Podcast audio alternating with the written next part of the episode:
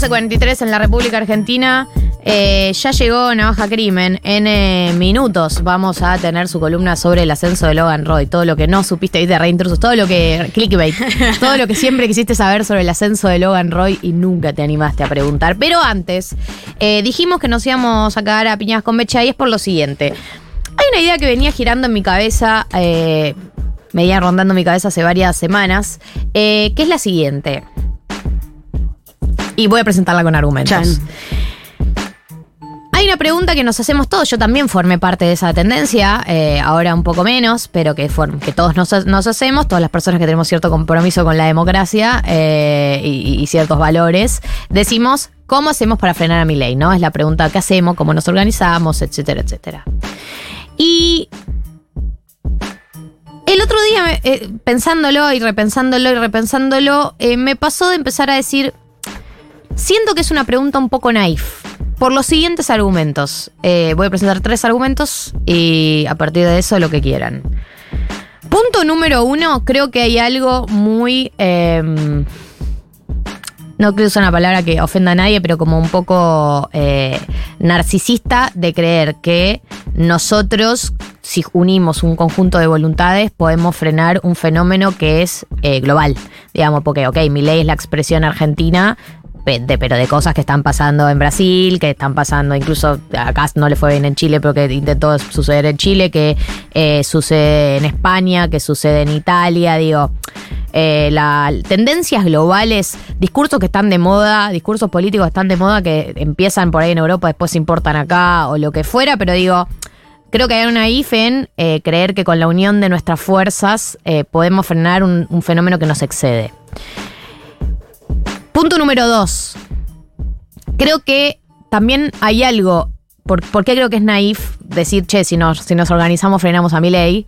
Eh, porque creo que estamos siendo contemporáneos de un fenómeno histórico que no lo terminamos de entender ni de poder explicar hoy. Como que siento que esto, o sea, y entra acá como la, la, la discusión sociológica ABC, que es como cuánta eh, protagonismo tiene el sujeto en, la historia, cuánto verdadero potencial de cambio tiene el sujeto consciente en la historia, digo, porque uno puede mirar revoluciones eh, de, lejos y, por ahí de lejos entendés por qué, se, por qué sí funcionaron, como tantas otras que en su momento las personas que lo ejecutaban decían, esta va a funcionar y no funcionó, digo, como que hay fenómenos históricos que siento que uno realmente em, termina de entender con el paso de los años y creo que en ese sentido em, no me queda claro y no termina de convencerme la idea de que nosotros tenemos la capacidad de acción para hoy, mientras está surgiendo, emergiendo y desarrollándose, tenemos las herramientas para hoy lograr frenarlo eh, y hoy lograr entenderlo en todas sus dimensiones. Y en tercer lugar, con respecto a esto, la idea de cómo hacemos para frenar a mi ley, creo que eh, hay un tercer punto por el cual me parece medio naif o medio lo que fuera, eh, esa frase que es lo que, lo que se tendría que haber hecho para frenar a mi ley no se hizo, digamos, o sea, mmm, mi ley es un hecho por un montón de cosas que no se hicieron, digamos, lo que tendríamos que haber hecho es garantizarle una mejor vida a las personas durante los últimos 10 años, a todos estos eh, pibes jóvenes que hoy en día ven en mi ley la salida. Eh, Obviamente eso no significa, nada de esta tesis significa que no valga la pena hacerse preguntas, pero creo que la pregunta que se tienen que hacer los partidos políticos, por ejemplo, o los militantes, no es tanto eh, cómo hacemos para frenar a mi ley, sino cómo hacemos para ofrecer lo que no pudimos ofrecer en los últimos 10 años, que es eh, calidad de vida, que es que no se deteriore tu calidad de vida año tras año. Eh, Creo que más o menos esos son los puntos eh, y, que, y que lo que atraviesa un poco esta lectura mía es, no me queda claro eh, si realmente tenemos una capacidad de acción real eh, en este momento. Hoy, por ahí hace cinco años, si alguien captaba algo de este clima social y tal y lo bla, lo canalizaba de una. Pero hoy, con todo lo que ya tenemos encima, con toda la cantidad de años de recesión que tenemos encima, con todos los golpes que recibió la gente, la gente en este país, pero bueno, vamos a ponerle que me centro en los varones jóvenes que, que, son el, el, sector que más eh, banca a mi ley. No sé realmente si vale tanto la pena hacerse la pregunta de frenar a mi ley, más bien creo que la pregunta que hay que hacerse es qué tenemos para ofrecer nosotros, o sea, cuál es la oferta superadora. Y ahí cierra mi tesis. Eh, bueno, yo estuve pensando mucho, de hecho, eh, Galia mandó un audio yo lo transcribí gracias al transcriber Muy bien. Y, mm, y- y me puse a estudiar un poco. Bien hecho. Eh, principalmente porque, o sea, a priori la tesis me suena conservadora. Y dije, "Eh, eh, eh, ¿cómo que no vale la pena? ¿Cómo que no vale la pena? Y pensaba mucho en, particularmente como los dos argumentos, los dos primeros, ¿no? La idea de que es una tendencia global y el otro de que no se puede estudiar un fenómeno, no se puede pensar un fenómeno siendo contemporáneos, ¿no? Y al primero, me parece que eh, responde a una lógica de, bueno, los argumentos y, quienes estudian estos fenómenos analizan cuáles son los factores para que eh, crezca eh, el avance de la ultraderecha o el avance del fascismo en todo el mundo. Hay varios, se habla de las redes sociales, se habla del descontento político y económico y también se habla mucho de la crisis migratoria, ¿no? Como para poner... Recomiendo mucho el libro de Pablo Estefana- Stefanoni que es eh, porque la, rebeldía se la volvió rebeldía de se volvió derecha. derecha exactamente Eh, y pienso que hay mucho del estudio sobre esos fenómenos que eh, termina teniendo una perspectiva muy determinista de esos factores, ¿no? Como que si efectivamente hubo crisis económica y política y hay un descontento político, eso se traduce en la aparición de la ultraderecha.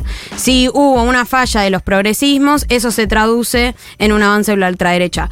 Creo que ahí hay como un determinismo sobre las cosas que se hacen o se dejan de hacer que generan algún tipo de fenómeno social. Eso me parece que es un poco de falopa sociológica, pero porque eh, cada movimiento y cada avance o retroceso tiene un dinamismo que es bastante imposible de considerar eh, como si fuera determinante de algo que puede ser mejor o peor, ¿no? Y ahí rebato también la idea de, eh, bueno, todo lo que se podría haber hecho tenía que haberse hecho antes. Bueno, no, porque tanto nosotros avancemos como progresistas, como retrocedamos como progresismo, también el otro lado responde o deja de responder ante otros factores y, mm, momentos y contextos más adversos o más beneficiosos para el crecimiento. Digo, ese dinamismo entre movimientos y entre eh, luchas sociales, lucha de clases, lo que fuese, me parece que es algo que no se puede enmarcar rígidamente ni siquiera en un contexto global ni, ni en un momento histórico. Como que creo que hay algo de las fuerzas sociales que se nos va a escapar siempre y que ese es el primer puntapié para pensar de que abandonar esa batalla, por ponerlo muy entre comillas, sería también igual de eh, naif que creer que está dada por, por ¿Puedo decir algo sobre eso que decís? Eh, no es que creo que haya un determinismo, sino que creo que. Eh, en qué, a, a qué me refiero con las tendencias sociales? Que vos decís, hay un descontento social, dependiendo del contexto histórico en el que te encontrás, ese descontento se canaliza por lado A o el lado B. Por ahí, en los años 70 o 60, el descontento social se podía eh, traducir en ideas más de izquierda, y por el contexto histórico en el que nos encontramos y los discursos que están de moda y los discursos que se están extendiendo, hoy se traducen en discursos de ultraderecha. No, no porque creo que haya, tipo, que inevitablemente todo crisis va a terminar en un Bolsonaro, pero sí creo que eh, lo que tienen en común es que eh, aparecieron en momentos de crisis y que por algún motivo en, estos años, en los años 2020, 2019, 2018, no sé cuándo arrancó exactamente la ultraderecha, eh, todos los descontentos, todos estos descontentos siempre encontraron la fuga por el discurso de ultraderecha. Y eso es porque es lo que está de moda, en, digamos, como lo nuevo, o lo revolucionario. O Sí, lo- ahora, eh, lo que pienso ahí es que eh, toda esa lectura de que hay una, una batalla, un conflicto, una disputa que dar en sentido de ellos tienen una línea fascista y nosotros respondemos a ella, ¿no? Como una, una como una lectura contestataria, ¿no? La, la idea de frenar algo es como que, bueno, te pones a la defensiva e intentás frenar el avance de una cosa que no tiene nada que ver con vos. Creo que ahí hay muchas herramientas, o por lo menos muchos análisis, y creo que hay eh, razones concretas para pensar que hay otras formas de combatir ese avance, eh, teniendo en cuenta resguardos de la ternura, como decíamos, ¿no? Como vestigios de la ternura, donde la vida no es simplemente eh, la vida que propone la ultraderecha, ¿no? O sea, eh, en el verano leí un libro muy bueno eh, que se llama La ofensiva sensible, eh, de Diego Stulworth, algo así se llama el apellido. Bien. Eh, Feliz Diego. Feliz. cita. Eh, que plantea que toda la vida colectiva, tanto privada como pública, está atravesada por dispositivos neoliberales, ¿no? O sea, casi todo lo que hacemos es neoliberal. Independientemente de que cada uno se crea que no lo es o que está intentando escapar, bueno, no, la verdad es que no, que estamos completamente subjetivados por eso. Pero a la vez hay un montón de espacios, hay un montón de eh, lugares donde existe una vida no neoliberal donde se pone de manifiesto lo sensible. Y mm, esas sensibilidades tienen eh, la capacidad de generar otro tipo de sujeto político capaz de frenar al fascismo, pero desde otra perspectiva, no desde la dicotomía de la batalla o Sí, pero el no, freno es, no es contra freno. eso todavía. O sea, el, tampoco el eh, que necesariamente mi ley sea mainstream, pero lo que digo, estas narrativas, las narrativas de tipo si, con la sensibilidad, con el amor, con la ternura, de una. Pero no están, eh, no están dando la batalla real en el discurso público esas narrativas. La narrativa en el discurso público que se está, o sea, la, la batalla que se está dando es quién tiene para ofrecer una mejor perspectiva de futuro. Y hoy mi ley te dice, bueno, yo te garantizo que si yo prendo fuego el bando central y un par de cosas más, te ofrezco un futuro mejor. No hay la, la- narrativa de la- de la sensibilidad que a mí me encanta, porque cre- creo que es una militancia que cada uno de nosotros puede llevar a cabo en su vida, no es una alternativa real al, avance de la ultraderecha. Pero eso es una. Pero para mí esa es la perspectiva de eh, responder en los mismos términos lógicos que lo hace la ultraderecha. O sea, esca- dar por sentado. Dar por sentado que mi ley representa puramente lo que es la ultraderecha y el fascismo, para mí también es un error. Digamos, él es una forma de expresión de eso, una forma electoral de expresión de eso, Obvio. pero eh, si nos ponemos a pensar en todos los temas que discutimos en, la radio, desde eh, los TCA, eh, la salud mental, digo, todo está atravesado por una dinámica neoliberal de cómo vivir la vida. Ahora, si nosotros vamos y eh, profundizamos en otras lógicas, en otras formas, en otras dinámicas, eh, también podemos estar frenando o estar combatiendo o estar disputando los sentidos propuestos por la ultraderecha que de vuelta se representan electoralmente en mi ley. Pero no creo que eh, se le pueda demandar mainstream. No, no, no creo que se le pueda demandar hegemonía a, eh, a una propuesta que claramente eh, no es ni útil, ni funcional, ni rentable No. para el sistema en el que vivimos. Entonces, eh, abandonar la batalla significaría dar por sentado que el juego que jugamos, electoral o ideológico, lo jugamos en el plano del sistema capitalista. Y bueno, nada, quien quiera jugar el juego ahí probablemente vaya a salir perdiendo porque no está pensado para eso. Hola, ¿cómo están? No, Bien. no quería Eh, no, no hay piñas todavía. No, no quería interrumpir su cagada a palos, pero eh, no se cagaron a palos al final. No. Todo bastante lógico. A mí lo que me parece de esto que planteaban, para mí no es menor que Milley sea economista, que Axel sea economista, que Rodríguez Larreta sea economista. Como que hay algo de lo que claramente es una tendencia global de la derecha y demás, pero que en el caso argentino parece que queda muy claro que la discusión está bastante centrada en la economía.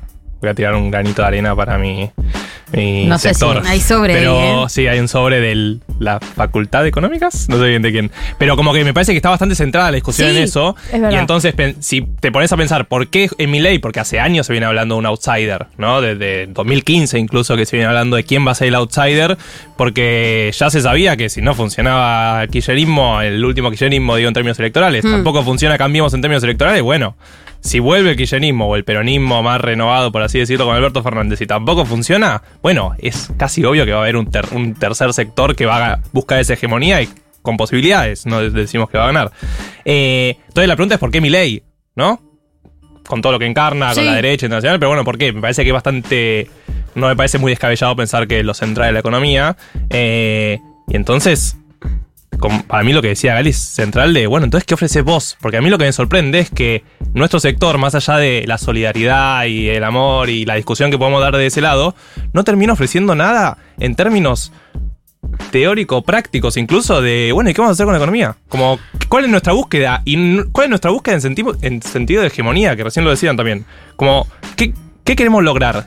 ¿Quedarnos en el 15% del electorado? No, obvio. Pero eh, a mí me pasa algo que es que hay como una lectura de que la economía y, y lo, mm, y lo cultural están separados, ¿no? Y que uno puede resolver los problemas económicos que tiene la sociedad y con eso ya te van a bancar y con eso ya está, la gente vota lo que eh, le pasa en el bolsillo. Sí, muchas veces vota, porque sobre todo somos un país del tercer mundo, Sí. pero eh, también hay que tomar en cuenta que lo que está pasando y que por eso el fenómeno es global, y digo, ¿por qué mi ley? Porque podría haber sido completamente cualquier otro loco que gritase verdades económicas y manifiestos eh, de, de solución de problemas eh, mágicos, pero es mi ley, pero también es en todo el mundo. Entonces me parece que eh, tener en cuenta y la perspectiva global tiene que ver con que el modelo económico se sostiene por un modelo cultural de relaciones, de micro relaciones, de micropoder. Digo, vayan al libro que quieran, pero hay una, mm, hay Mi una lucha. percepción, claro, de, eh, de que claramente todo se sostiene en función de cómo nos vinculamos. Yo estoy de acuerdo, no pienso que estén escindidos, pero digo, volviendo a, a- a lo que decía originalmente, a mí lo que me hace ruido es la pregunta, que la pregunta sea cómo frenamos a mi ley. Esa es la pregunta que me hace ruido, porque no hay una respuesta de cómo frenamos a mi ley. Mi ley ya sucede, digamos, no, no lo vas a frenar, esto está Exacto. sucediendo, eh, esto está sucediendo, no lo vas a frenar, por eso yo decía eso de tipo, Está entre nosotros. lo que deberíamos, o sea, la pregunta cómo frenamos a mi ley debería haber venido antes. Creo que ya es tarde para hacérsela porque es un hecho y porque no vas a desarmar la idea que, que ya caló en las No, personas obvio. que están convencidas. Eh, pero creo que, eh, por, eso me parece naif, porque creo que es, es una pregunta que llega tarde. No sé si igual existía un tiempo para hacérsela. No creo que es algo que nosotros podríamos haber. Eso es lo que pasa. No siento que es algo que nosotros podríamos haber frenado. Sí, obvio, si el kirchnerismo tenía. eh, el gobierno de Alberto tenía un buen gobierno, por ahí sí. Es el gobierno de Macri. hubiese- Digo, sí, podrían haberse dado escenarios, pero tampoco creo que. eh, Tampoco sé si nosotros te- teníamos la chance de estar exentos de este fenómeno. Digo, eh, ¿por qué consideramos que nosotros tenemos la chance de estar exentos de esto? ¿Por qué consideramos que en nuestro país no va a pasar un fenómeno como este? Bueno, porque para mí sería re conservador eh, decir que, que no, que no, ¿qué? que no tenemos la chance de frenarlo. Eh, O sea, que, di- hay, coincido en que ya está. Coincido que es tarde eh, hablar sobre cómo evitar que se generen los procesos de ultraderechización. Digo, es tarde porque, de hecho, sí, el chabón puede ser presidente, ¿no es cierto? Y de hecho, hay presidentes en todas partes del mundo que hacen la veña nazi. Entonces, eh, coincido que es una pregunta eh, naif preguntarse eh, cómo lo podríamos haber evitado, pero no es naif en función de que yo no quiero vivir en un mundo donde mi ley pueda ser presidente y me parece suficiente razón como para decir, che, igual quiero pensar cómo hacer para ganarle, para ganarle económicamente, para ganarle culturalmente, para ganarle ideológicamente y para ganarle en términos de legitimidad social, que me parece que, digo, si nosotros damos por, eh, por dada esa batalla, por, bueno, listo, ya está, ya ganaron, pueden, eh, pueden gobernarnos, eh, nada, o sea, como en términos de, che, igual si no me, me- me mato acá, porque la verdad que no tiene sentido seguir. Eh, que creo que no es una cosa menor. O sea, no, no, no- no le quiero bajar el precio a la idea de que no estoy dispuesta a vivir en un país o en un mundo donde la ultraderecha sea lógica para vivir con otros. eh, escuchamos a personas que opinan. A mí me está poniendo muy mal. Qué interesante el debate sobre lo naif y demás. Eh, yo no puedo evitar pensar en, en quienes en su momento trataron de frenar al fascismo en el siglo XX. Pienso en Brecht, en Benjamin, en, toda esa gente que, que, bueno, de muchas maneras, por medio del arte, de la teoría literaria, sociológica, de todos lados, intentaron. Y bueno, sí, ganó Hitler, en es- esa batalla la ganó, el nazismo existió, el holocausto existió, pero yo no, no creo que haya sido en vano todo lo que hicieron ellos, y el tema es cómo siguió el mundo después, porque el nazismo pasó y mi ley va a pasar y toda esta ola de derecha va a pasar. Bueno, ¿y cómo seguimos después? Y creo que también en eso podemos hacer, eh, no sé. Eh, bueno, eh, estoy de acuerdo. Acá también justo había llegado un mensaje de un chat de una persona que también citaba un poco a los orígenes del fascismo y los estudios que hay del siglo XX.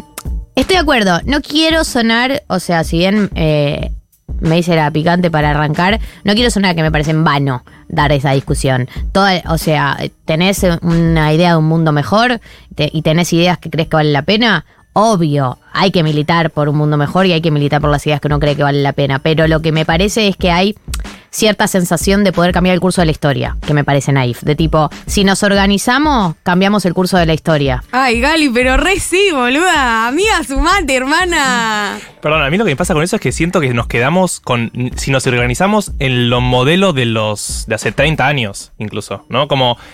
Organicémonos pensando en un futuro. ¿Cómo, se cómo nos organizamos ahora? Como Bueno, que hay algo la actualidad y el pensar el futuro, de qué país queremos y cuál va a ser el modelo y bla, que seguimos pensando que tal vez, eh, no sé, el caso más obvio es eh, cuando los trabajadores de Rappi Hmm. están contentos por no estar sindicalizados. Y nosotros los progres es como, pero les conviene estar sindicalizados. Y ellos dicen, no, como no queremos. Y es como que a nosotros se nos rompe la cabeza en ese instante en el cual pensamos como, pero ¿por qué? Para mí Como, ¿por ahí hay que eso? dividir la dirigencia, la old school dirigencia, que sí está pensando con modelos del siglo pasado, y aquellos que un poco tenemos ganas de mirar para adelante. Ahora, eh, lo- los modelos de la sensibilidad o la lectura de la ternura como propuesta, eh, bueno, quizás le falta un poco de marco técnico.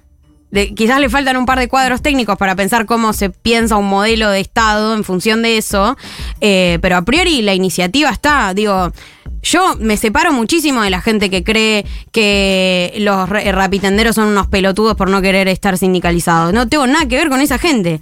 Y eso no, no me quita el, el espíritu de querer... eh, de querer que estén mejor eh, en condiciones, en mejores condiciones laborales. Que no es lo mismo. Obvio.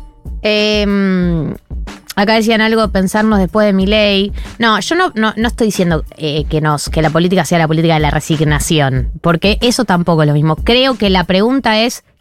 La pregunta no es cómo frenamos a mi ley o cómo hacemos esto para frenar el avance de la ultraderecha, sino más bien me parece que lo que hay que hacer es tipo, la pregunta es qué ofrecemos, qué estamos ofreciendo, cuál Sí. es la alternativa que estamos ofreciendo.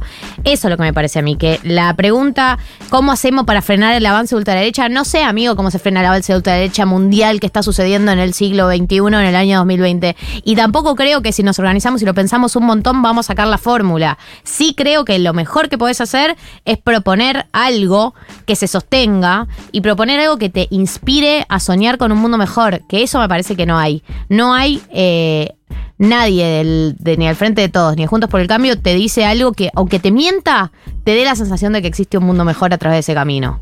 Sí, eh, para agregar una cosa más, porque coincido ahí en, es- en esa línea, creo que eh, tampoco.